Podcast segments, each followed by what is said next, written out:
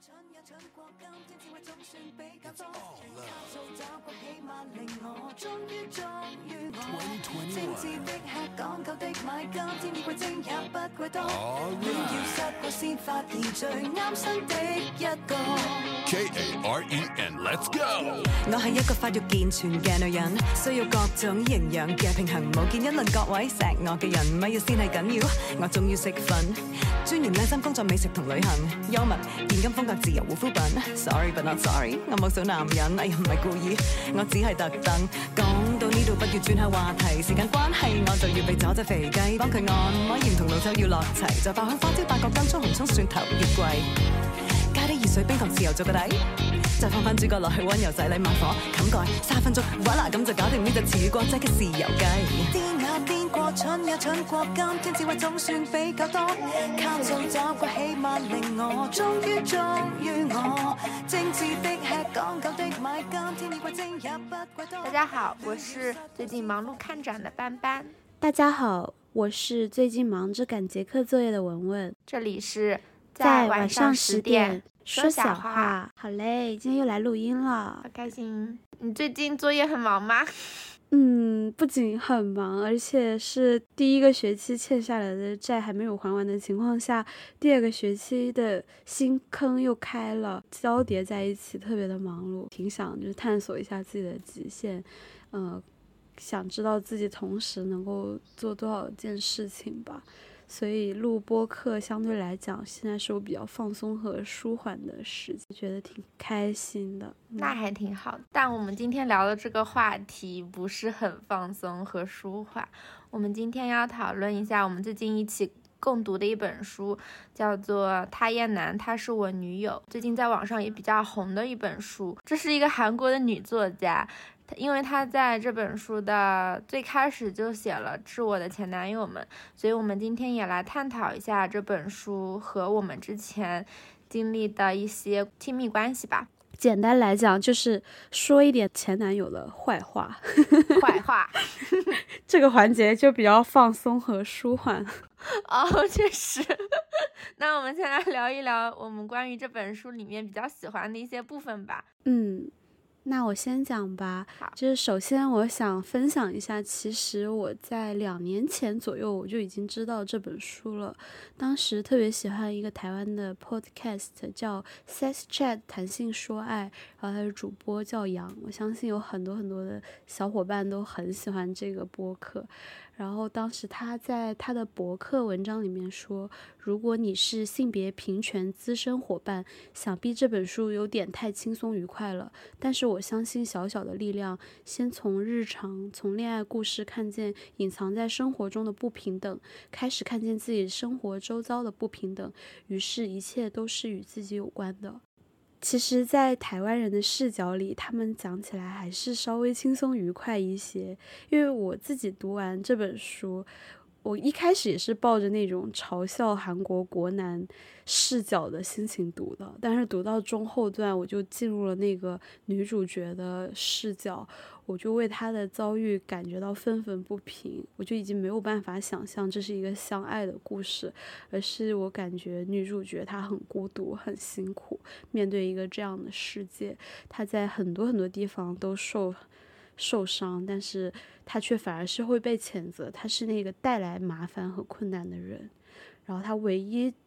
做的其实只是他不愿意改变他自己，不愿意就是在自己的底线上面退让。可是整个社会却会把他当成一个异类，把他说成是韩国的妓女。嗯，是这样的，你这样让我直接想到这本书比比较后面的一个部分了，就是他去参加了一次游行，然后他明明在游行里面受了伤，那男男主就很关心他，反正就是站在他自己的视角对他的一些关心，但是女主当时很轻描淡写的笑笑说没什么，我他他说这是。她必须要承担的，我当时觉得这样的女性真的很勇敢，让我觉得如果以前发生，比如说让我直接想到了当时发生在烧烤店打人的那次事件，我觉得女生有的时候虽然力嗯量很小，但是她们愿意去做一些抵抗，包括那个视频里面的很多女生也去制止了明明没有办法去对抗的男性力量。所以我觉得这样的女女生真的，她们虽然在很有的时候看起来很孤单的在面对这个世界的去抵抗这个世界，但是他们真的都很勇敢。嗯，我我们讲一些 轻松的开始吧。我其实还挺喜欢这本书最开头的一些部分，就是男主当时不是看到了一个所谓妓女的游行活动嘛，其中有一个女生就是穿着黑衣服戴着口罩，一直盯着他看，他就下意识的逃跑了，当时特别狼狈，而且在这个时候，文章还有一个很小的细节特别有趣，他说他心里想的是他高级的小牛皮皮鞋。他在这种情况 下还很在意自己的这种着装打扮是否体面。男主当时就是受到了过度惊吓，女主追上他的时候，他还大惊失色的叫了出来。我就觉得当时就觉得这段很爽，男性让男性体验一下被凝视的那种恐惧的感觉。对方明明什么都没有做，但是只是光看着你，你就觉得你自己受到了威胁。代替到生活中，这就是男性凝视对女性造成的一种威胁。而且我很喜欢，就是最近小红书上面的那个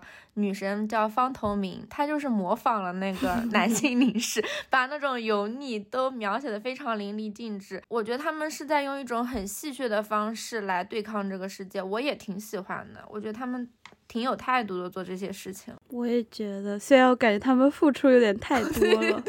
就是说方头明模仿之后面相都有所改 变，就是为这个事业付出太多。是的，我有一点跟你喜欢这本书的部分很像。我觉得最好玩的就是我们是以这个男生的内心去读这本书的嘛。但你可以想象，假如就是不是从这个内心的角度去看他的话，他在我们现在，假如说有一个。嗯，dating 或者是有一个相亲的市场的话，他应该还是蛮受欢迎的那种男人。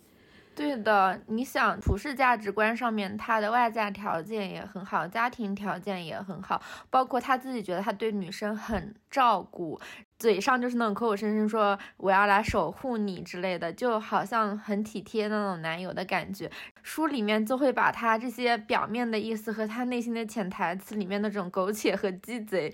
一一览无余，男性表面是这样的，其实内心完全就是另外一套。对，我也觉得这是这个作者让我觉得很惊喜和意外的地方，对对对，就他能够反过来洞悉男人的这种内心实在想法、行为和动机。对对对，嗯嗯，而且他都洞悉的非常准确。最开始的时候，这个男主不是发现了这个他分手多年的女友。在他心里这么重要的一个曾经的前女友，居然成为了一个妓女嘛？他当时最早的时候跟他想在一起的想法，就是想要去改变他，最后一定会让他因为这段美好的恋爱而重新对婚姻有幻想，会。想要重新回到婚姻，回到男性的怀抱里来嘛？他从来没有去想过要尊重这个女性的自我意识，这是他经历了，也他也不好奇，他是因为什么去变成了一个激进的女权主义者，而是说他觉得他自己就可以轻而易举的去改变另外一个女性，另外一个女性也一定会因为他而。改变就是这种莫名其妙的自信，这不就是男人大部分身上都存在这种自信吗？我觉得首先还要在这个节目里面先讲一下，就是这本书它对，呃，基女就所谓的激进女权主义者和韩男，就是韩国男人的定义，嗯。书里面说，人们所谓的激进女性主义者，就是说着逆耳之言的女人，不愿意像过去一样过着安逸的日子，老是挑三拣四，觉得哪里不好，哪里出了错，处处计较的女人。这是妓女的定义。韩国男人的定义是：过去的女人被打、被强奸、被逼死，男人会因为自己的心情不好，阻止女人说出真相，要女人不要把所有的男人混为一谈，说女人不用当兵，凭。什么说三道四，要求加重诬告罪的刑责，认为最近逆向歧视变得严重，那种男人就是韩男。对对对，套用到国内的话，也是就是女权师和国男这种感觉，就是对那个拳头的对拳，对对对对，女性开始慢慢觉醒了，在微博上面为女性发声了。只要稍微一开始就是你只要稍微为女性和性别说两句话，那你就是女权师。现在反而是因为我觉得大家在这件事情上面实在是努力了很久，付出了很多，大家都承受了很多污名化的骂声。就拓宽了一些这些女性在获取利益上面话术啊，或者是表达上面的一范围吧。起码就他这里讲到的这个加重诬告罪行者则最近的那个热搜，关于地铁偷拍的嘛，就是会有很多男性冲出来说，要我们每个人都举着手机，这样子他们就不知道谁在拍了之类的，就是会有一些这种逆向的方式，想要对抗这种变得正开始会对偷拍拒绝的社会，我觉得。也是跟这里面写的非常像，觉得他们作为一个男人反而被歧视了的这种心态，对，就是挺像他这里面讲这里写的逆向歧视。但我觉得，因为我在日本，就是车上的那种性骚扰和偷拍是非常非常严格，并且是被害被害者举举证的那种，只要你说你被性骚扰了，就不需要任何证据。抓一个男的，就是是一个男，他会受到应有的惩罚。所有的手机都有拍照的声音，都会有咔嚓的一声，也会减少，起码是用手机偷拍的这种容易性。我就觉得，我们国家的话，在这方面，如果还要去惩罚一个自己害怕被偷拍的女性，我就会觉得非常的心寒，就感觉到很心从寒。这个方面来讲，其实说句政治比较正确的话，矫枉就是必须要过正的，就是要对这件事情的惩罚非常的严厉，才能去抑制或者是减少这样类似的事情发生，而不是说这件事情有这么多、这么多、这么多女性被偷拍了，最后去。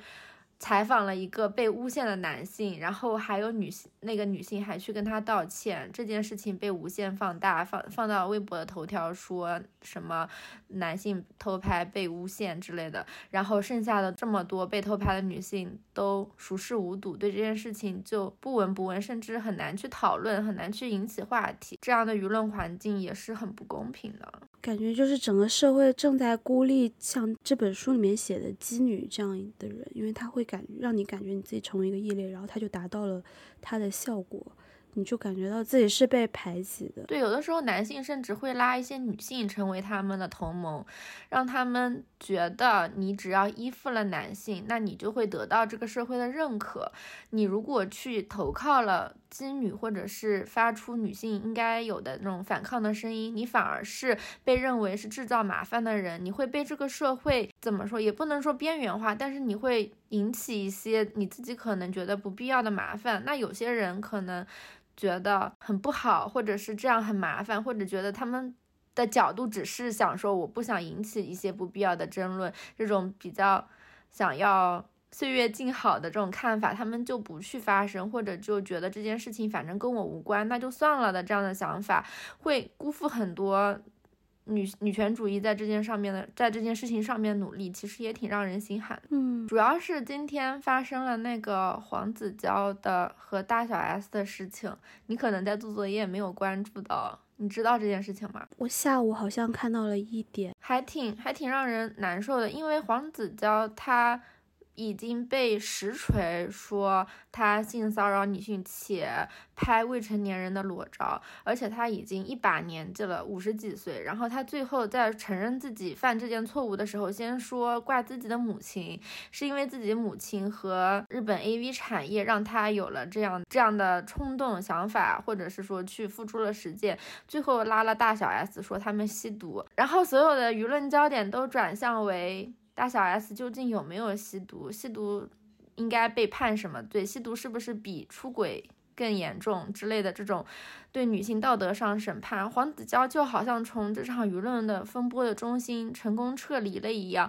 我真的当时就觉得有点，我并不想说大小 S 吸毒吸不吸毒，吸毒是不是正确的，就这些都不是这件事情的原罪。这件事情原罪是他性骚扰女性，这难道不重要吗？哎，最近是台湾正在掀起一阵 Me Too 的风潮，对起因是《人选之人》的那部剧里面的，呃，他们党派内部发现一个完全类似的事件，然后从那个地方掀起。我有感觉，就是这几年的世界变得特别快，在从有 Me Too 这件事情发生之后，其实今年日本那个歌舞伎世家四川原之助的自杀未遂，也有点类似今天黄子佼的这个事件，因为我看他好像爆出来的新闻也是说他在家里自自残。对对对。对对对，黄子佼就是割腕还是什么，身上多处伤口，说是送医院了。然后妻子出来表态说，希望会跟他一起度过这个难关之类的。我大概讲一下那个四川原之助的事情吧，就他是日本就是非常顶流的歌舞伎家族的，现在目前的。长子吧，也是被爆出来，他跟剧院的工作人员有类似性骚扰的事件，而且好像是同性之间。可能这件事情，他们家接到说要被爆的时候，就感觉压力特别大。我有一种以前过去的很多东西。这几年在一点点被打破，然后被通过 Me Too 揭露出来。对，然后这些过去一直信奉这个世界的原本规则的人，他们手足无措，并且是完全没有办法面对新的这种浪潮，会有一些比较个体的悲剧吧。我让我感觉就是人活到这种地步，我也我也不想活了，我也不想别人好过，要鱼死网这样子的局面是我觉得最糟糕的，而且我觉得。就算你做错了事情，你也没有必要这样。就是你做错事情，你就应该得到大家的就是审判，并且应该事情会有一个更合理的走向。但我觉得目前的情况就是很难，因为男性在那种评判者的位置已经太久了，他们没有办法接受这样子的审视和评判。对，可能也不理解这个世界到底发生了什么。是的，他们就觉得。其实他们在性骚扰这些女性的时候，一定就觉得说这不重要，这不会有什么的，一定不会想到说若干年后这些事情被翻出来，他们需要受到如此之大的道德上的压力和舆论的谴责。他们可能从来没有想过，甚至他们在物化女性的时候会觉得，哎，不过如此。所以他们现在其实是。心理上非常失衡的，就觉得说本来可能只是我可以随意玩弄，你想他们都是权力的上位者，你看他们去剥削的一些。嗯，未成年人，一像史航这样明显在地位上面、社会地位上面不如他们的女性，他们是不会对这些女性当时性骚扰的时候，绝对不会有任何一丝丝平等和尊重在心里的。那在若干年后，他们觉得自己做了这件事情被爆出来，他们心里可能还觉得很委屈、很冤枉。我只不过是做了这么一件小事，为什么要引起轩然大波，甚至像史航这样变成过街老鼠，人人喊打？他们心里的失衡会让他们非常的狗急跳墙，让他们。没有办法去很好的承认自己确实是错了，因为他们心里就不觉得这是一件多大的事情。而且我感觉到能做出这样事情的人，他们的这种价值观和他们面对世界的方式，不可能接受自己要去认错这件事情本身。对他们本身给人的感觉就非常的傲慢，凌驾于他人之上，可以去玩弄他人、物化他人这样的感觉。唉。好伤感呢，本来想轻松一点聊这本书，对，但我觉得社会真的有在加速这些事情的发展，就是这些事情，你想，我们只是这近段时间就有这么多的事情扑面而来，我觉得其实有舆论有讨论，事情一定是好的，一定比没有这种事情都只是被默默压下来要好很多很多。我也这么觉得，虽然会感觉到。还会有很多新的悲剧诞生，就是我是说，他们像他们自杀呀，并且是发疯这种事情，在我看来啊，就我觉得人活到这个地步，就我会觉得挺可怜的。但我并不是说对他们投向同情，世界真的会变得挺快的吧，就让我感觉挺唏嘘的，在这些事情上。然后我也希望。就是那些被他们伤害过的人都能从这些事件里面解脱出来，对，但是很难。这个你就让我想到，在《人选之人》这部剧里面，那个女生就是雅静被拍了裸照之后。他一直一直每天都被这个事情折磨，你不能去要求一个受害人是完美的，他已经受害了，就是他已经受够了这件事情带给他的惩罚。我觉得有的时候去要求女性在这些事情里面成为一个道德上的完美者，或者是她一点错也不犯，我觉得这对女性的，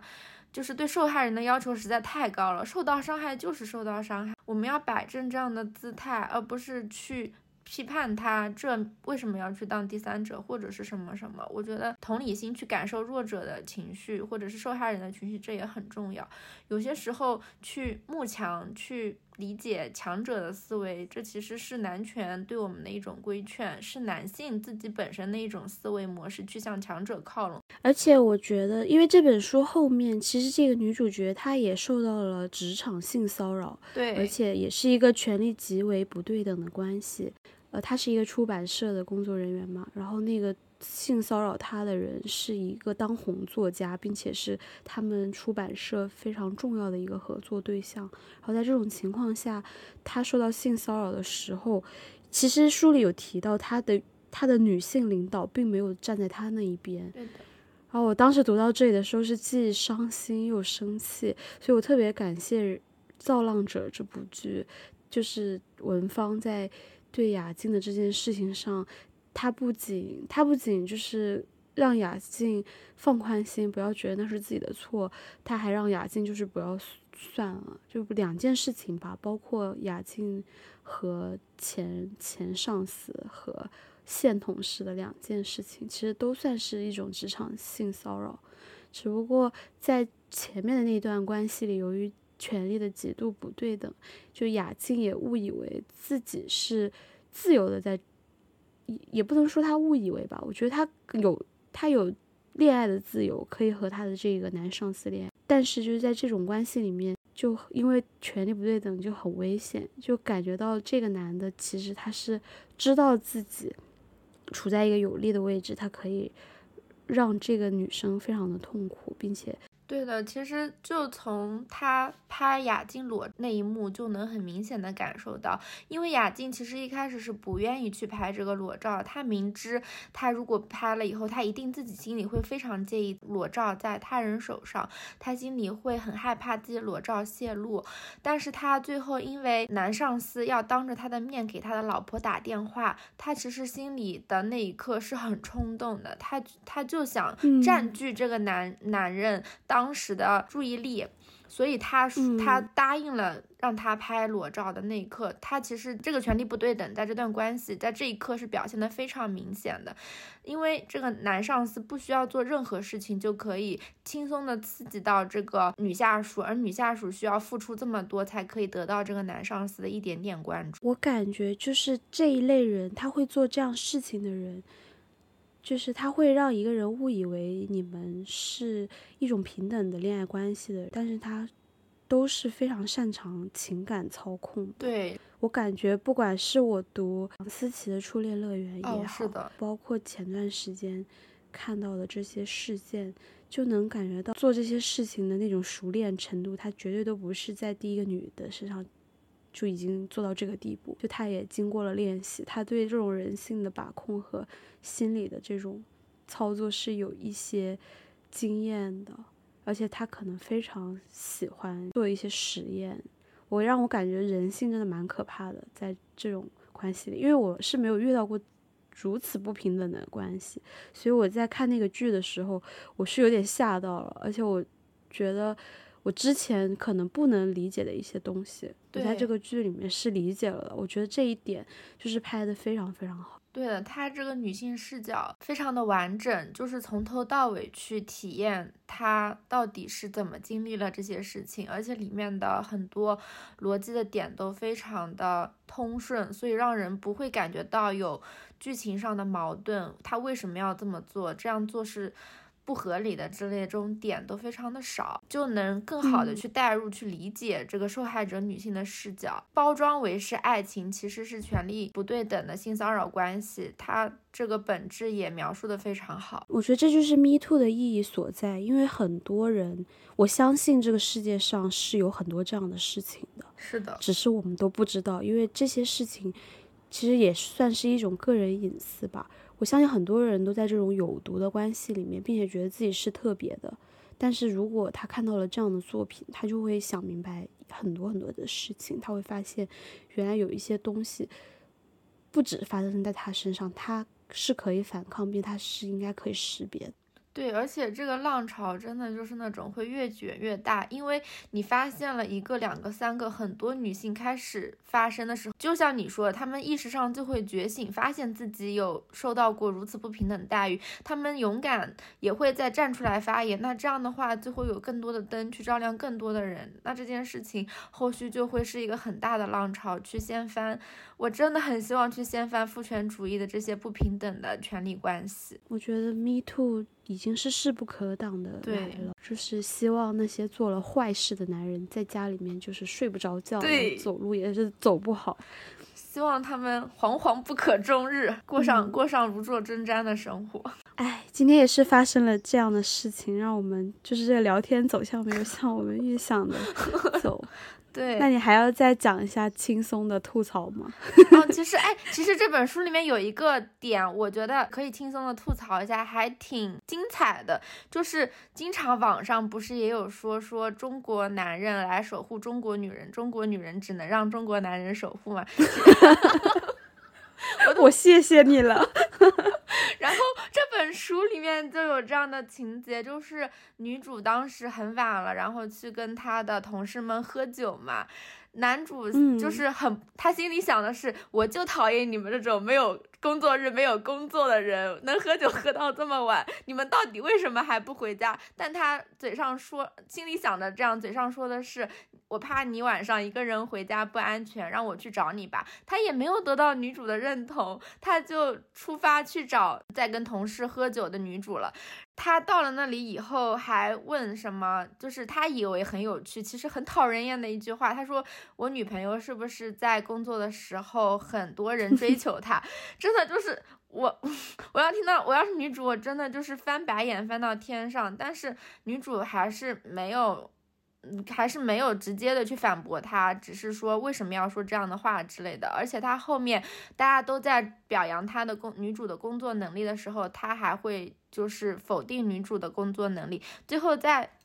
结束的时候也挺精彩的。最后在结束的时候，他还会想说要不要。请这一摊就他请客，然后等等到有人说 我们来，真是太点了。对我们来 A 的时候，他就大松一口气，想说正好我也不是很想去付，但他又很想撑这个面子。然后送女主回家出租车上，他还说我们交往以来你没有这么晚回过家，今天是由我送你回家的，以后就不要玩到这么晚了，知道吗？就是这种话就真的让人觉得很恶心。就是他明明是一种很。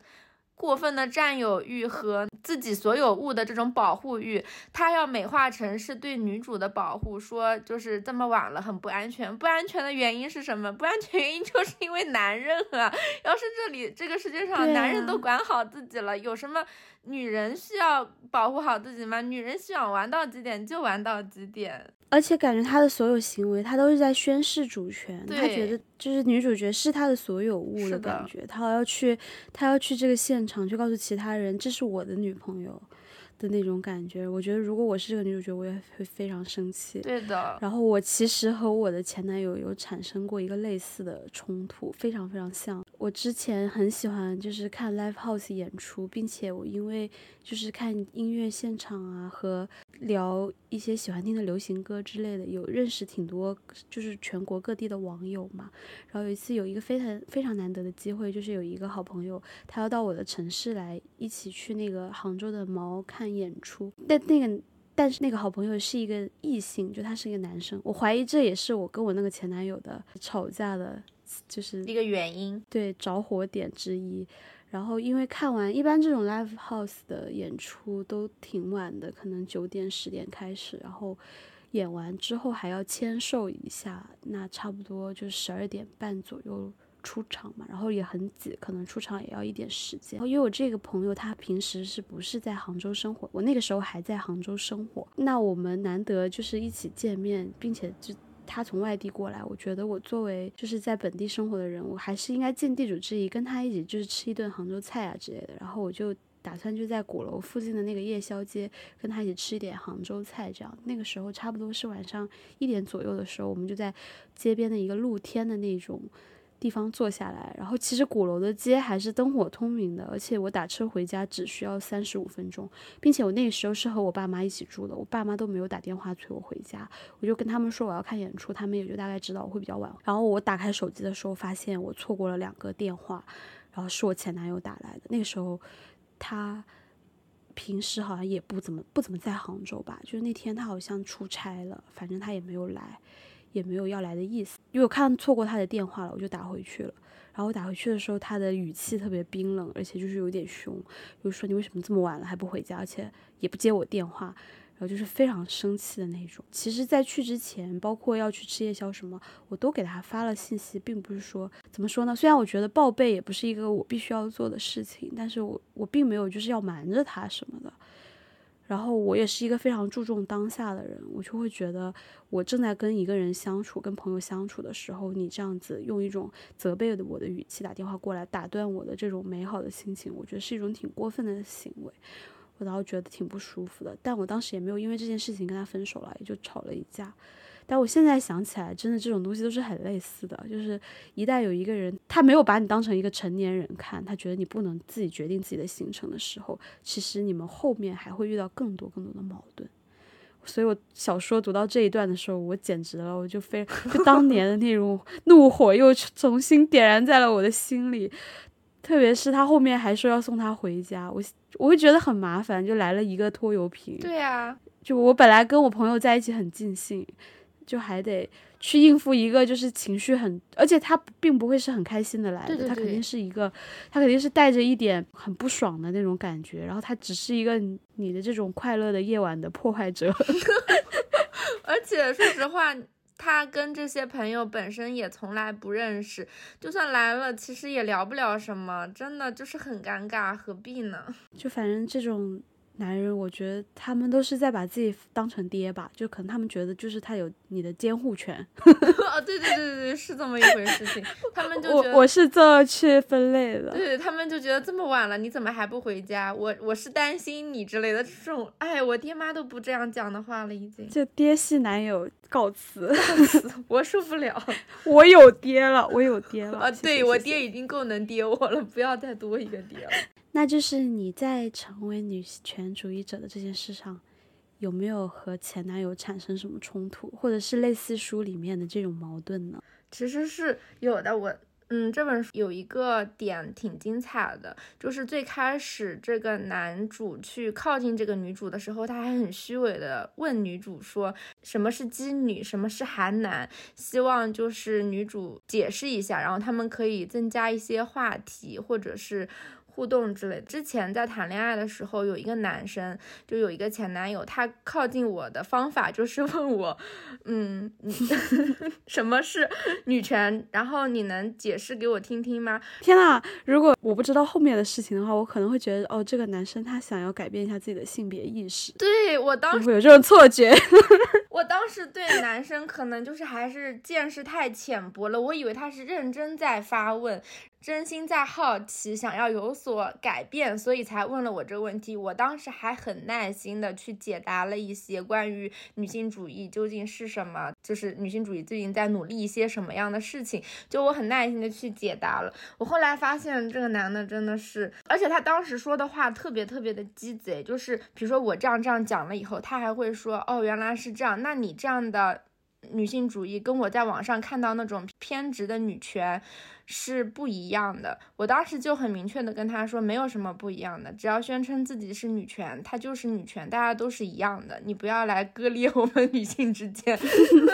我觉得他这样的想法就很积极。你想，其实他是没有去进行过，比如说系统所谓系统男权教育，他也不会去看专门去看什么所谓男权的书，但是他却能下意识的说出这样的话，让你去区分你这个女权是被我这个男人认可的女权，你和其他我不喜欢的女权是不一样的女权。让你借此去依附于他，其实我觉得这种都像是天生的一种男性的思维，他都不需要去刻意的锻炼就能够说出这样很鸡贼的话。对啊，为什么我们女性就是总是对别人投以善意？对，就我们就没有这种防御和警戒心呢？就当他问你问题的时候，你没有感觉到他是要来挑战你的，你只是觉得他好像挺好奇，甚至他可能想学习这方面的东西。但他是他的危机意识在你之前就已经警铃大作，就他想，诶，我这个女朋友怎么好像对女权感兴趣？对，不行不行，我要纠正纠正他。对我感觉。怎么会这样子啊？他们为什么那么有警戒心啊？对，我觉得我们应该向男性学习这方面，就是我们也要对男性更有警戒心。对，而且你想，在这本书里面有一些很精彩，男主的朋友们知道女主是妓女以后，就让他不要跟他们，就是让他们的老婆或女友不要去跟妓女讲话，怕说他会带坏你们的。他们只是警惕意识非常的强，他们就很害怕女生有一点点的觉醒，这样就会脱离他们的掌控。而且我之前那个男朋友，他还有一点很精彩，就是他会在抖音，我感觉他也是被抖音大数据定向为鸡贼男了吧，就是 发那种。就是发那种，比如说女性在职场就是效率更低，因为女性需要生育，所以女性在职场中没有办法和男生做到同工同酬。就是他看似好像什么歪理邪说啊，看似好像说资本最在意的就是效率最大化，女性因为生育是无法得达到和男性一样的生产效率的，所以他们就不能够在摆在一个台面上一起进行比较。他当时就把这个视频发出来了以后，他就要跟我进行讨论。我想起来。了，你们那时候其实也都算是在学经济理论啊之类的这种课程，对对对。然后其实他也是，并不是说他很突然的来跟你找，不然你也不会理他。然后他是以一种探讨的方式。结果就是，其实他就是想要输出他那些，想要输出他那些歪理。对对对，是的，他其实就是想要企图来改变我。发这个的时候，他已经想好了自己心里的一套价值价值体系和逻辑，他就企图用他这一套来改变我。但我用我自己的逻辑去反驳他的时候，他其实很显然是不能够接受我这些的。但是他还是得表现的好像 我，对对对，你的话我听进去了一样。我真的有的时候发现男性鸡贼起来还是很需要去警惕的，因为他们的我挺佩服你的，因为每次到后面的对话他都急了，但是你就没有急，我觉得就很好笑。因为我觉得也没什么可急的，我后来啊就已经跟在网上跟别的男的吵架是一个心态了，我所以我就很平淡的去。讲我想 输出的观点，然后他确实是急了，我觉得这样也挺好的，就蛮好笑的。对，我是觉得他们那种跳脚，就我是这样理解的，在国内的交友、约会或者相亲的这种市场里面，普遍上男性还是比女性是更加理性。就比如说他书里面讲，那个男的在跟这个就跟女主角复合之前，他们其实是。分手了再复合的嘛，然后他是有去尝试相亲的，你还记得吗？记得。他说相亲的时候就有他的心理活动的描写，他就对那个对面的女性。他的想法是我们没什么共同的兴趣爱好。其实我不太清楚他的兴趣爱好，但他很爱笑，也很积极附和我的话题，所以沟通没什么困难。看起来像是生长在一个备受疼爱的小康家庭的他，时不时偷偷卖弄着魅力。今后的性生活应该也会很不错，好像会是个贤内助，似乎也很会教养孩子。作为结婚对象来说，他真的很不错。我觉得这段写的 非常非常的清晰，就把男的特别现实的这种考量展现的非常清晰。之前我们聊爱情的时候，其实有朋友跟我说，就他找我，他说说你会不会反思太多了？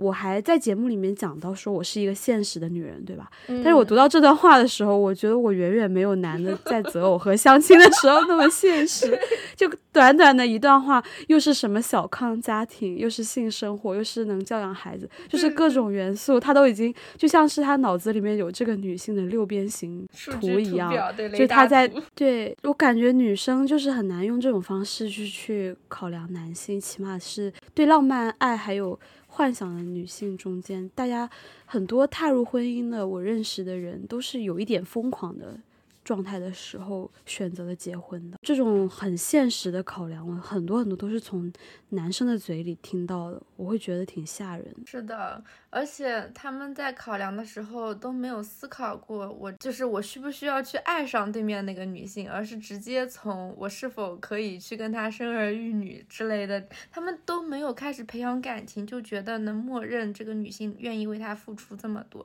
最精彩就是这个相亲对象最后没有看上这个。男主，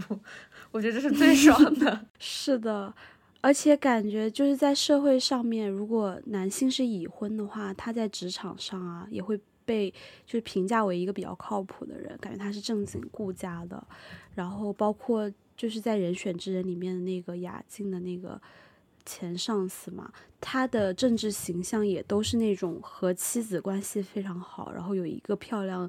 厉害的女儿，就是他得出这种有家有孩子的男人形象，会在工作上受到更多更好的待遇，对，然后保住一些什么选民的选票。所以整体来讲，在这个社会里面，男性拥有已婚的这个身份是非常有利的，而且他们还偶尔可以就是摘掉婚戒，保持一点特权，就是隐藏一下自己已婚的身份。所以我觉得，基于就是这种结婚之后对他们的这种有利的地方太多，所以在这种所谓。激进女性在呐喊不不婚呐，或者是婚姻就反对婚姻制度的时候，他们是最激动、最反感并且反弹的最激烈的人。就我觉得你那个前男友的那种防备心和他的那种反弹，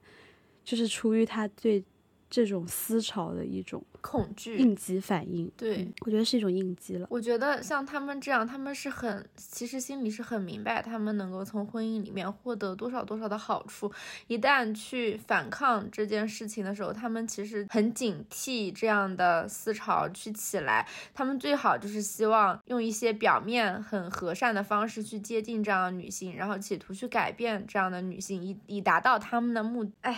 这种男生真的很好笑。还有。一件比较好笑的事情，也是关于这个前男友的，真的也很经典。就是我当时去和他看了那《爱情神话》，当出来以后，他就不说话，他就久久 就装深沉不说话。我说怎么了？这本电影是有什么可以探讨的地方吗？因为他之前就说他最喜欢的事情就是看电影，所以他就。就说看完电影这么点呀，好好笑。看完电影以后要进行一些探讨，我就是觉得无所谓啦，想探讨就明明爱情神话这么好看，出来应该心情很好啊。对对对，他到底怎么回事啊？他出来以后很愁思，很久没有说话，以后说了一句我没看懂，然后 我当时 就就说哪里没有看懂。然后他也不理我，我说怎么了？是剧情吗？还是什么？他也没有理我。你你还很努力的在跟他沟通，我觉得你这方面也都已经就是情绪价值都已经给到他了。对呀，我觉得我也是够可以的了。然后我就说是这里这里嘛，我就讲了一些我自己在这本电影里面看到比较喜欢的剧情和点嘛，我就觉得如果可以探讨一下这些点也挺有意思的。他就生气了。他说：“我怎么可能是剧情没有看懂？” 他说：“我当然是思考这本。”电影背后的逻辑，他当时有有段话真的很精彩。他说我的思维就是那种会想很多，在看电影和看书的时候都会去思考它比较基本的原理，就像去思考一些物理公式一样，想要去从根本上搞清楚这些事情，然后再向外延伸。所以就是会想很多。然后这本电影他会带着一种批判的眼光去思考。我为什么还记这些事情呢？是因为后来我怎么被他绕进去了？但其他这句这段话什么也没说呀，他没有。任何信息，对他其实就有点不高兴而已嘛。对，然后，然后他这段话就很搞笑。他还后续又因为这件事情吵了。他还说他就是标榜自己是有很强的包容力和理解能力的。他说，嗯，他心里想的是这种有争议性的电影到底是怎么做的这么好的。哦，这是他的原话，因为这是后来微信讲的了。他说：“我在我我怎么会看不懂剧情呢？我只是在思考里面的原理。电影里面有很多多余的镜头，我就想说，为什么为什么要拍这些镜镜头？这电影和其他电影的原理不一样，违反了基本规则，但却能很好的呈现。我觉得奇怪，又不知道怎么和你表达。我想说，你到底懂什么电影原理了？你说来给我听听，它和其他的电影原理有什么不一样了？这可不得了了，这不会是我。”我们二十一世纪中国最了不起的男导演被埋没在人世间了吧？我当时不知道，我感觉他讲话没有任何信息量。我刚刚听了，我努力在捕捉他的那些关键词，对，什么原理，什么多余的镜头，那倒是哪个镜头多余了？你倒是讲讲呀。对，我就他当时就是那种很典型，会套很多大词，然后你听完他一整句阐述以后，你会发现听了和没有听完全是一样的，且他能讲很长很长一段话，让如果我觉得。稍微不小心，真的会被他这种破烂玩意儿绕进去。可能他在等你，就是夸他哇，你好厉害，你好懂电影哦。但是你就是没有说，所以他的期望就掉在地上，他当然就不高兴了。我的这这种男生真的，一开始他们表面都伪装的非常好，你经历了以后，你就会发现，就这样的男性都不值得。稍稍交往一点点，哎，我真的也挺后悔的。但是，就像这里这里要注视一下，就我觉得他可能外形上还不错，就是 你也不，你你你也确实有点在这段关系里有点亏，就是做了太多的情感劳动。我让我感觉，哎，就付出了很多情绪价值，要一直跟这样的人对话，我感觉他好难沟通啊，他真的好难沟通。但是我又想到文芳那句话，我就突然释怀了。他说：“谁年轻的时候没有交过一两个人渣？” 想开一点，不要把别人的这种错误归咎到你为什么要交往这样一个男人的这种角度上来，这又是对女性的一种没关系的。对，就是像去年的那个豆瓣。呃，圈圈儿写的那个系列嘛，就是男人只是一种时间计量单位了，他就 是可能你的几个月而已，没关系的，我们都没有觉得你有什么错。但是最好笑的事情就是，他现在成为了我们播客的一个话题，也算不亏。就我觉得我们确实应该强化那种你前面讲的这种反向的对男性的凝视，就我们也应该。多多学习一下怎么在关系里面做一个评判者，就男人很喜欢抱成一团，然后对自己的圈子里面或者对社会的这些女性评头论足、打分排名。那我们也试着去做一下他们的事情啊，就我们也对他们评头论足一 一番。对，我们就评价哎，你们这种都是垃圾男人。对，当时我书里我觉得有一段特别生气，就是他们第一次分手是因为这个男的要出国嘛。对，就是这书里的女主角接受不了异地恋，那个时候她还没有成为一个激进女权女权主义者，他们只是就是在谈恋爱的第一次谈恋爱的时候，然后这个男的执意要走，就是他也。不想对这段关系负责，那起码我觉得异地恋，而且有时差是挺大的一件事情了。他自己没有妥协一点点，他反而觉得这次分手就是全是这个女的的错。而且他提到说，我的朋友知道这件事后，纷纷问我他是不是劈腿了，是不是知道我要去美国就劈腿。我之所以没有严正反驳朋友们对他的责难，是因为如果我不那样想，会撑不下去。我觉得你有病吧，就是人家没有劈腿啊，为什么不在自己的朋友面前去澄清？这件事情没有发生，他们的那种圈子就是很恶臭，就是几个男性成为了圈子的中心，然后他们就会紧紧抱在一起，然后他们身边的女性是零散的、散落的，而且女性之间是没有团结的可能的，并且他们希望这些女性都为他们而竞争、雌竞。对，然后整个圈子就以男性的评价为标准。我感觉到，就是可能很多年以前，我们所处的非常多的圈子也都是这样子。就是之前我读上野千鹤子的《厌女》嘛，就他有画过这样一个模型，就是男性就是这中间的几个圈圈，然后是。抱在一起的，然后女性就是在他们周围散落的，就是在外面的几个圈圈，就是没有连接的。是的。然后我觉得这样子的圈子小到我们周末聚会的那种桌游啊，或者密室逃脱的那种小圈子，或是到你大学的这种班级，然后或是你上班的地方，到大的社会，几乎都是这样子。女生就是被评头论足，你做的不好，就是你你做的不对。但男的就是天然的合理的，他们怎么样都是合理的。对，我觉得如果我们大家都意识到这一点。并且就是和其他的姐妹就是联合起来，然后我们就能打破这样子的模型。是的，而且你仔细想一想，男性在讨论女性的时候，他们会相互为对方开脱，为对方的错误合理化，来从而达到一种你这样我也可以这样的这种错觉。他们这样的团体会越抱越紧密，且这样的错误会越来越被容忍。就女主明明没有犯错，但是她还是会把自己的懦弱归加到女主身上，且让她的朋友。们去批判女主的行为，他以此来得到他自己懦弱的心安。我觉得这种男性的同盟是很可怕的。我觉得女主角不仅没有做错任何事情，并且她还是挺勇敢的，而且她还是一个愿意相信爱情的人。我觉得这点非常厉害，我很喜欢，就是书开头他们重逢的那一段，就是你是挺喜欢，就。他穿着黑衣服戴着口罩的那一段嘛，对我很喜欢，就是男主角的一段心理描写，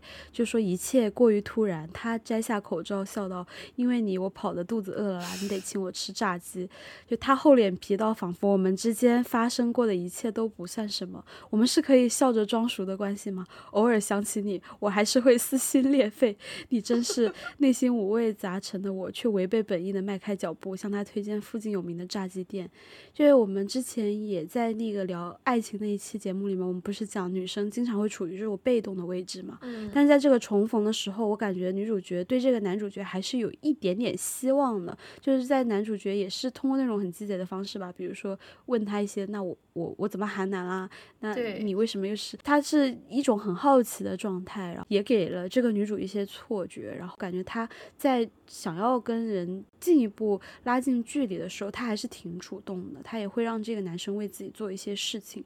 我感觉这种行为是让我觉得他非常天真、非常可爱。就是这个世界是应该好好去珍惜这样的人的。就是这书里面就大家就没有好好去珍惜他，我就很难过。他在感情初期的时候，其实也是去尝试过完成一人一杀的。他当时给男主看了一本书，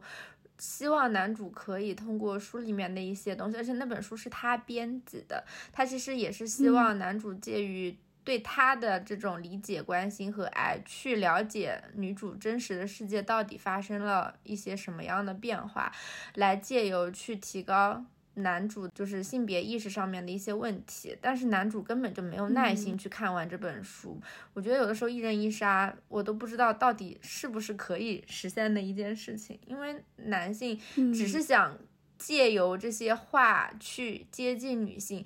但当当他完成了这个目的以后，你没有办法去判断他后续是否还愿意再听你去讲后面的话。他们可能只是想去女主家跟女主睡觉。而且我觉得女主角她在精神和这种亲密关系的方面要求挺高的，所以她觉得既然她跟这个男主角其实也不算是正式交往嘛，他们是在实行一个交往试验嘛，就是说如果你受不了，我们就那个一百万，好像是一百万吧，韩元对，其实好像人民币才五千块钱，对对对，是的，很少。对，就他们在这样的关系里的时候，女主角还是试图让这个男生去了解他的内心，了解他的工作内容，了解他在关心什么事情。我觉得这个是在亲密关系里面非常基础的东西。如果没有这样的共识，那就两个人就像是没有很了解对方，没有很熟，就像陌生人一样处在一起。其实那种关系不属于那种高密度的亲密关系。起码我觉得女主角她在这些事情上是在努力的，并不是说她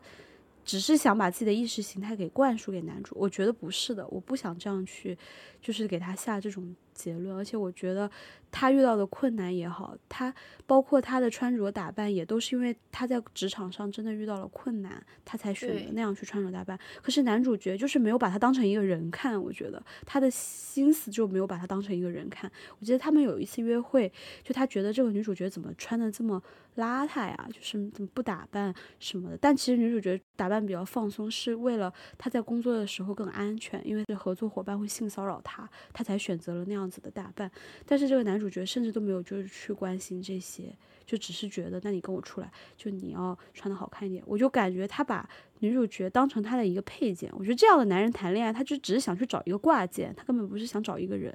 而且你他是认识以前的女主的，以前的女主在他眼里可能是那种他想要的那种女性，但是他在认识女主的时候已经成为了一个激进女权主义，他也从来没有想过问问他说你这四年到底经历了什么，他其实是不关心这个人个体本身的，他只在意我能嗯。否去改变这个女性来成为我更好的伴侣，他所有的这种语境都是以他为主体，女主很很轻易的就被他客体化了。他根本不在意这个人本身，他只在意他作为我的伴侣这件事情。确实，讲到这个，有点想讲我的一个前男友，就是当时二十五岁左右吧，我也没有思考过多这些事情，那时候也没有性别意识。像我妈妈在二十五岁结婚，二十六岁就生下了我，如果不经思考和这几年的这种意识转变的话，我也觉得这些都是顺理成章而且很自然的。然后我的大脑里面也有那种自己要找到对的人，然后结婚，踏入婚姻殿堂的那种廉价小剧场。然后我当时其实是有一个彼此互相都非常喜欢，而且是从朋友阶段就。经常聊天，后来才发展到恋爱关系的一个前男友，然后我感觉这样子的关系还算是感情挺深的，所以当时我也想着，那可能顺利谈下去，我们就会结婚吧。但对方和可能涉及到结婚吧，就是这个前男友和他的家庭就不是这样想问题的，他们就是非常理性的，就是把我放在一个评价体体系里面去评判。我当时印象特别深的就是他对我说，他觉得我是一个不太容易被搞定的人，所以他的父母觉得我们不太适合。就是结婚，就是你谈恋爱可以，所以在这个语境下，我们又有就是又纠缠了一阵子吧。因为他说这些话的时候，他并不是就是直接要跟我分手，就是可能就是他把一个问题 抛给我吧，然后最后就是可能纠缠了一段时间之后，还是我提的分手，然后把这个关系给斩断了。那我。后来觉得，那什么叫搞不定的人啊？我觉得这什么这什么词语啊？那可能我就是一个比较有原则的人吧。那起码遇到坚持的事情的时候，我没有那么容易被动摇，而且我的底线非常清晰，我不会说说你要我怎么样我就怎么样。然后在整个恋爱的期间，就是遭到很多他家里人的反对，就是我一开始是不知道的，因为他跟他父母也不住在一个城市，我跟他也是异地恋，然后我们就是没有说那么了解，就是。彼此跟家庭之间的关系嘛，而且我见到他的时候也是不知道他父母就在哪了，反正他们不在一个城市，然后就遇到反对的事之后，他给我摊牌了，相当于 摊牌之后，他就跟我说他在交，其实跟我交往期间就是有要去安，就是去参加他父母安排的相亲。我不知道他有没有参加，反正就他父母，他父母就是已已经给他安排了一些相亲，并且就是他也在尝试，就是减少跟我联络，看看他自己会不会很心痛。然后我就觉得，也我在想这是一种什么战战略性后撤嘛？因为我是不可能做这样的事情，所以我就完全不能理解。然后我当年也不知道他们是怎么得出这个结论，就是说你是一个搞不定的人。那我觉得。也感谢他们，就是识别了我原来我是一个有原则的人，所以这段恋爱就是也算是谈了两年多吧，然后就分开了。然后我后我当时想不通的事情吧，我后来其实也挺快也就想通了，所以我觉得 也挺好笑的。我感觉可能他其实遇到了一个挺大的矛盾，就是说，其实作为人和亲密关系来讲，我们还算是可以谈恋爱，但是就是作为。就是又要符合社会，又要符合结婚的要求，要符合他父母的要求的时候，我就不是一个人了，我可能就是他们家的一个配件。那我不不符合这作为这个配件的条件，我觉得挺挺搞笑的。这这一点就让我觉得挺搞笑。他最后的这一套逻辑实在是太精彩了，让我听了有点震撼到。他就是完全没有把，他甚至有一点点都没有把自己当人看。我感觉最后他做的这些事情，我不知道他心里会不会痛苦了。但我我是觉得，起码，起码他发现了这样的事情，让我们这个关系继续继续下去也挺好的。不然我要是结婚了，我岂不是昏了头？我都不敢想象，还好没有。对，然后我觉得这件事情也给我带来了蛮蛮大的影响的。就后面我不管是工作还是生活，就我也会去思考，那我会不会就是比其他人要难妥协一点，或者是难搞定一点？然后我发现我确实是的，我也觉得自己没有错。就我觉得这一点跟女主角在后面工作上遇到的困难很像，就她也有很多不能妥协的底线，就包括就是真正的遇到了性骚扰之后，她也就是想要去。抗争嘛，对，但是他也就因为这个不得已，他就离职了，就辞职了，相当于其实也是没有得到什么正式的这种补偿。其实我觉得我之前上班也，但我是没有遇到性骚扰了，但是也是这种关于劳动规则呀什么的，我也是遇到了这样的情况，我也会比较强硬。有一些我的领导或者上级，他专门并不是说紧急情况，他是专门找你。六点半下班的时候就说，那你来一下，跟我再谈一下，然后再给你安排加班这样子，我会觉得有点难接受，我就会可能神态上有一点鄙鄙夷我这个领导，就我觉得你一天在干嘛？你你为什么不早点说？就然后我在工作的时候，我也会经常透露，就是我的时间是非常宝贵的。那我下班了，我就是要走啊，或者是之类的。如果有一些就工作上面不是很合理的安排，我觉得不够职业的话，我也会直接说出来。我觉得这样子的情况下，遇到价值冲突的时候，假如这个人是你的上级，就包括女主角遇到的情况，这个作家是他们出版社很重要的一个合作对象，那整个这个体系就会合谋把你排挤出去。因为你这种坚守原则，就会让你变成一个融入不了，然后变得很孤独的人。但是在人选之人里面就非常的理想，就是文芳就说我们不要就这么算了，好不好？我觉得在那种情况下，其实只要有一个人站出来，就是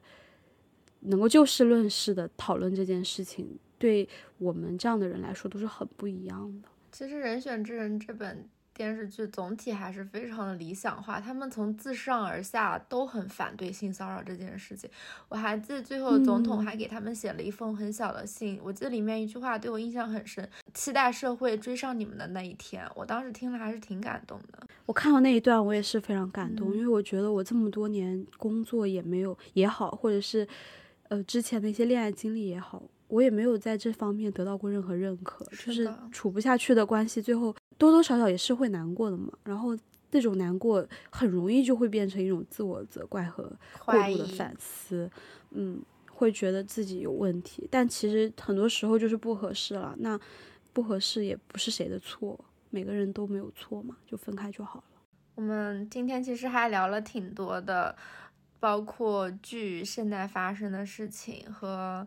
一些和这本我们今天主要 要讲的，主要围绕讨论这本书。那我们来聊一聊自己作为女权主义者这个方面，自己最大的坚持是什么？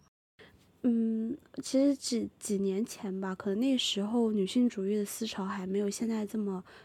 盛大和流行，然后我之前也是有一个网友吧，他就跟我说他在工作的时候有一点厌女，他现在觉得，呃，认识了一些男生，想和男生一起扎堆，他会觉得跟他们相处会更愉快、更快乐。我当时感觉这个话，就因为他是突然可能有感而发对我说，其实我们之间并没有很熟，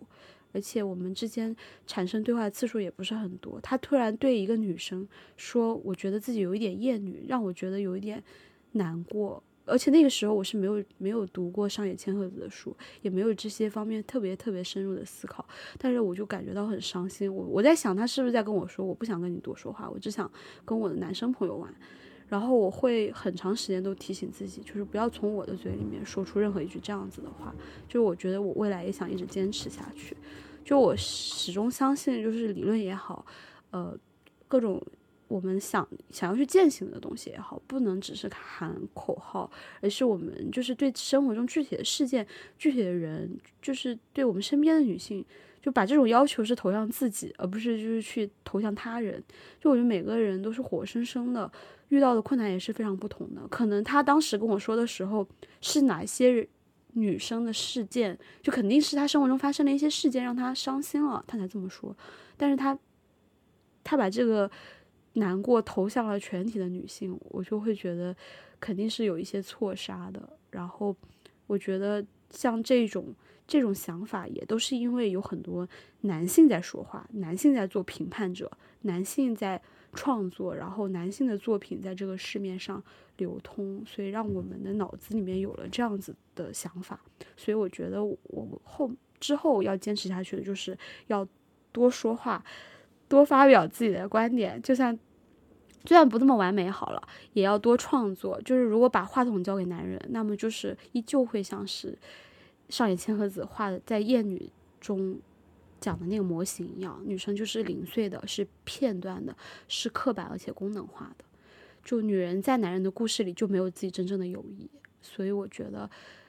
我们女人是有真正的友谊的。我们不管是这个播客也好，还是我自己想要进行的一些其他的创作也好，我也要去。表达发出自己的声音，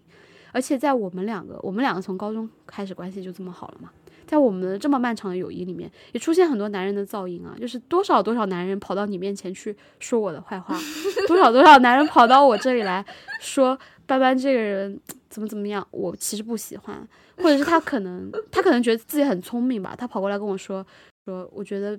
比起斑斑，我更喜欢你这个类型，我只会觉得很恶心，好吗？就是谁要听你在那里评价我的姐妹，就你是什么东西？而且好像有一种他配在我们两个中间二选一，他选谁，我们两个就会喜欢他一样的这种感觉，真的好恶心。而且前阵子就是看了那个《漫长的季节》嘛，你是不是没有看？我没有看。就关于这部剧，其实有很多批评，就是说很爹味啊，很说教。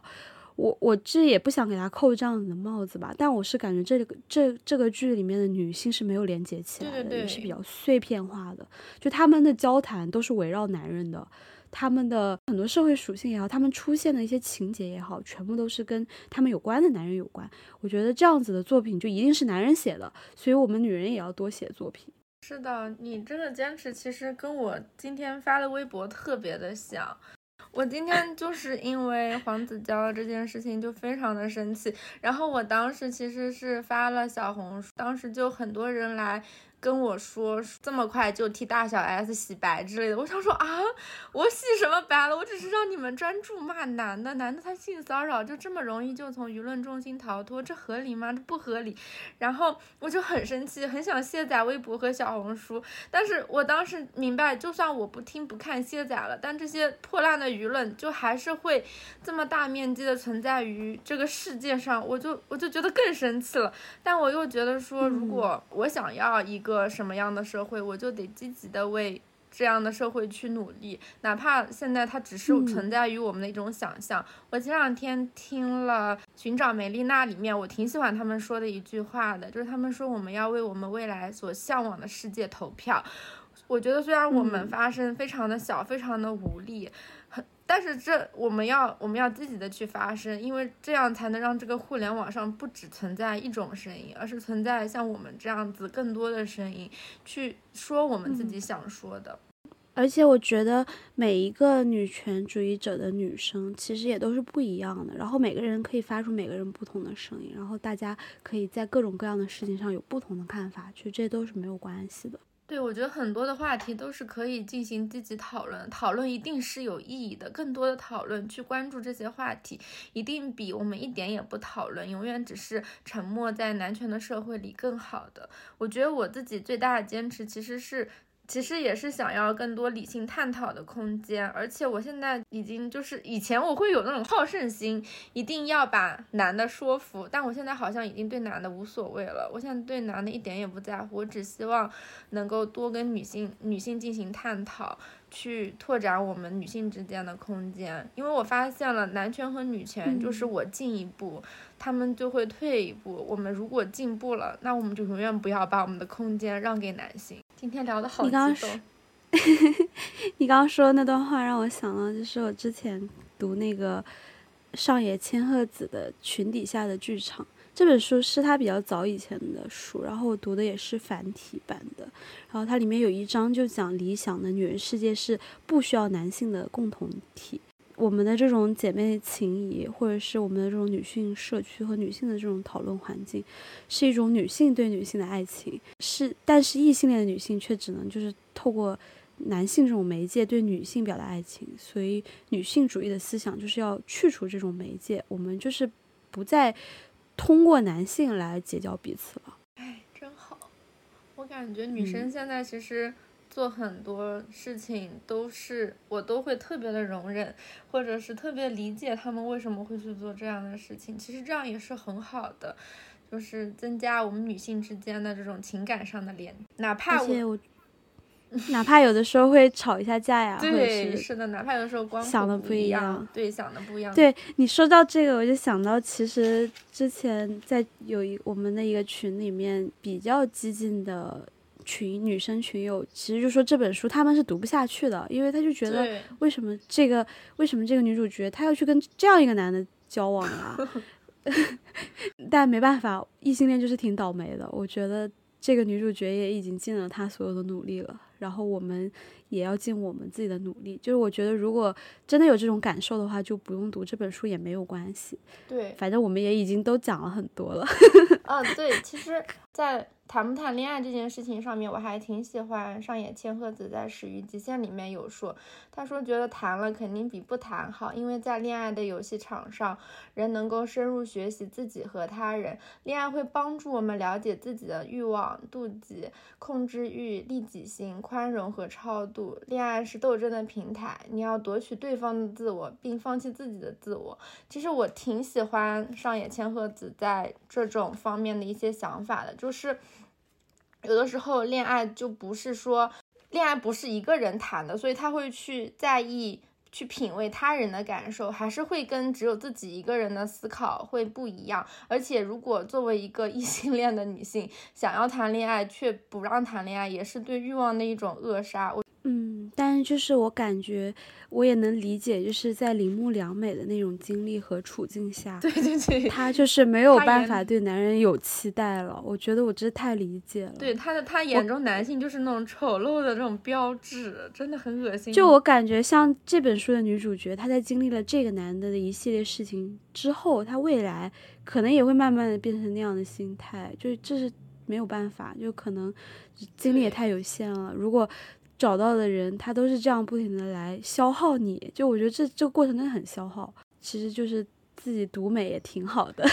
主要是你花了很多精力和心思，想说想要有一个跟自己能够聊得来的异性伴侣，但最后发现这些伴侣简直冥顽不灵，就是你花了心思以后一点用也没有，就这种鸡贼男的本本性一点都没有改变，有的时候就会觉得自己到底在干什么，就如果而且我真的很讨厌男的一点也不真诚，我觉得这本书里面这个男主角就他就一点也不真诚，对，是的。然后还想说，就是昨天也是一个非常生气的新闻，就是那个广末凉子的老公，他出来公开道歉，并坦白在，他还坦白在一系列报道之前，他曾跟跟我说想要离婚。我觉得他这个道歉就是非常的不真诚，非常的就包裹着他，他就想要号召全宇宙的人来谴责广末凉子，或者是帮让全宇宙的人来帮来来帮他来回心转意。对对对，我觉得。我觉得，如果一个男的他都不真诚的话，他就不配谈恋爱，他就不配有任何一段关系。是的，而且我觉得广末凉子其实就是很简简单单的想要一段浪漫的爱情罢了。他在，而且你想，他对男性其实是没有过多的要求的。从他的历任择偶上能够看出来，这个男性只要对他是爱的，他就能够去。坦然的接受这个男性身上的一些不足的地方，可是男性就是很很鸡贼、很过分，可能就是靠这他的这一点善良和这一点对爱的奢望、这种渴求，去利用他这一点来接近他，最后给不了他想要的，就是平白无故的去耽误他，让他在一段很破烂的关系里面负重前行，最后不得不没有办法脱离这段。感情却又想去追求自己想要的感情，而做出了出轨这样的事情。我并不是说为出轨这件事情合理化，但是这件事情这段婚姻实在是拖他拖累他太多了。他如果能这个男的能早点放手，那他也不至于出轨啊。而且是事务所也不让他离婚，然后这个男的肯定也是各种方式方式也不想离婚吧。我感觉就是这男的经济很差，困在就把。把广末凉子困在这样一段婚姻里面，真是。太可恶了，真的太可恶了。希望他早点解脱出来。我觉得从他被爆出来的那些信件里面，他是一个很真诚并且还相信爱情，非常非常可爱的女性，真的真的让我感到很生气，很生气，很生气，很生气。是的，但我觉得他现在出轨的那个对象，那个男的，我也不是很喜欢，因为那个出轨的对象就是被爆了这些事情以后，他更在意的是他是否能够继续。成为一个大厨，是否能够很好的经营自己的？他的事业没有受到什么影响，而且好像说网飞还要拍他的纪录片，可能就是想趁着这个风波吧。我我我在这件事情上，就是我觉得，嗯，起码我觉得在这个关系里面，广末凉子的状态是看起来更好的。但是目前遇到这样的情况，他肯定已经受到很多负面影响。哎，就觉得为他感觉到难过。嗯，其实我都不是他的粉丝，但我就是最近看到他的这样的事情，就真的会让他非常生气。是的，我觉得有时候就停止对女性的谴责。就我觉得这样子的社会，这样子让他处在这种被谴责的环境里，又让他没有办法继续工作，就我感觉这个社会就已经不配拥有这么好的女性和这么好的爱情了，真的。社会太肮脏了，真的太肮脏了。女性相信爱，却什么也给不了他，给他一段又一段垃圾的恋爱关系，垃圾男人。就在这种愤怒中结束今天的节目。好，太生气了，越讲越生气。对，不能再这样了。我们今天的谴责到此结束。行，那那也希望就是大家给我们留言，就是也探讨一下这些事情吧。也可以不同意我们的观点了，反正我们也不 care。对，欢迎大家来跟我们积极讨论，谢谢。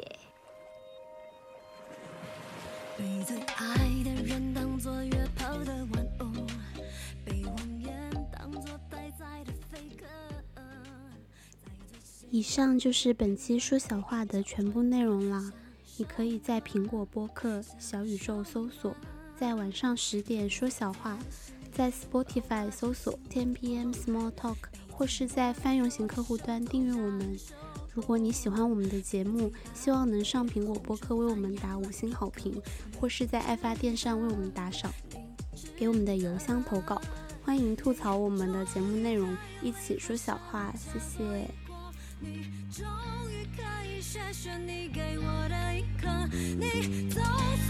有今天。终于还有今天。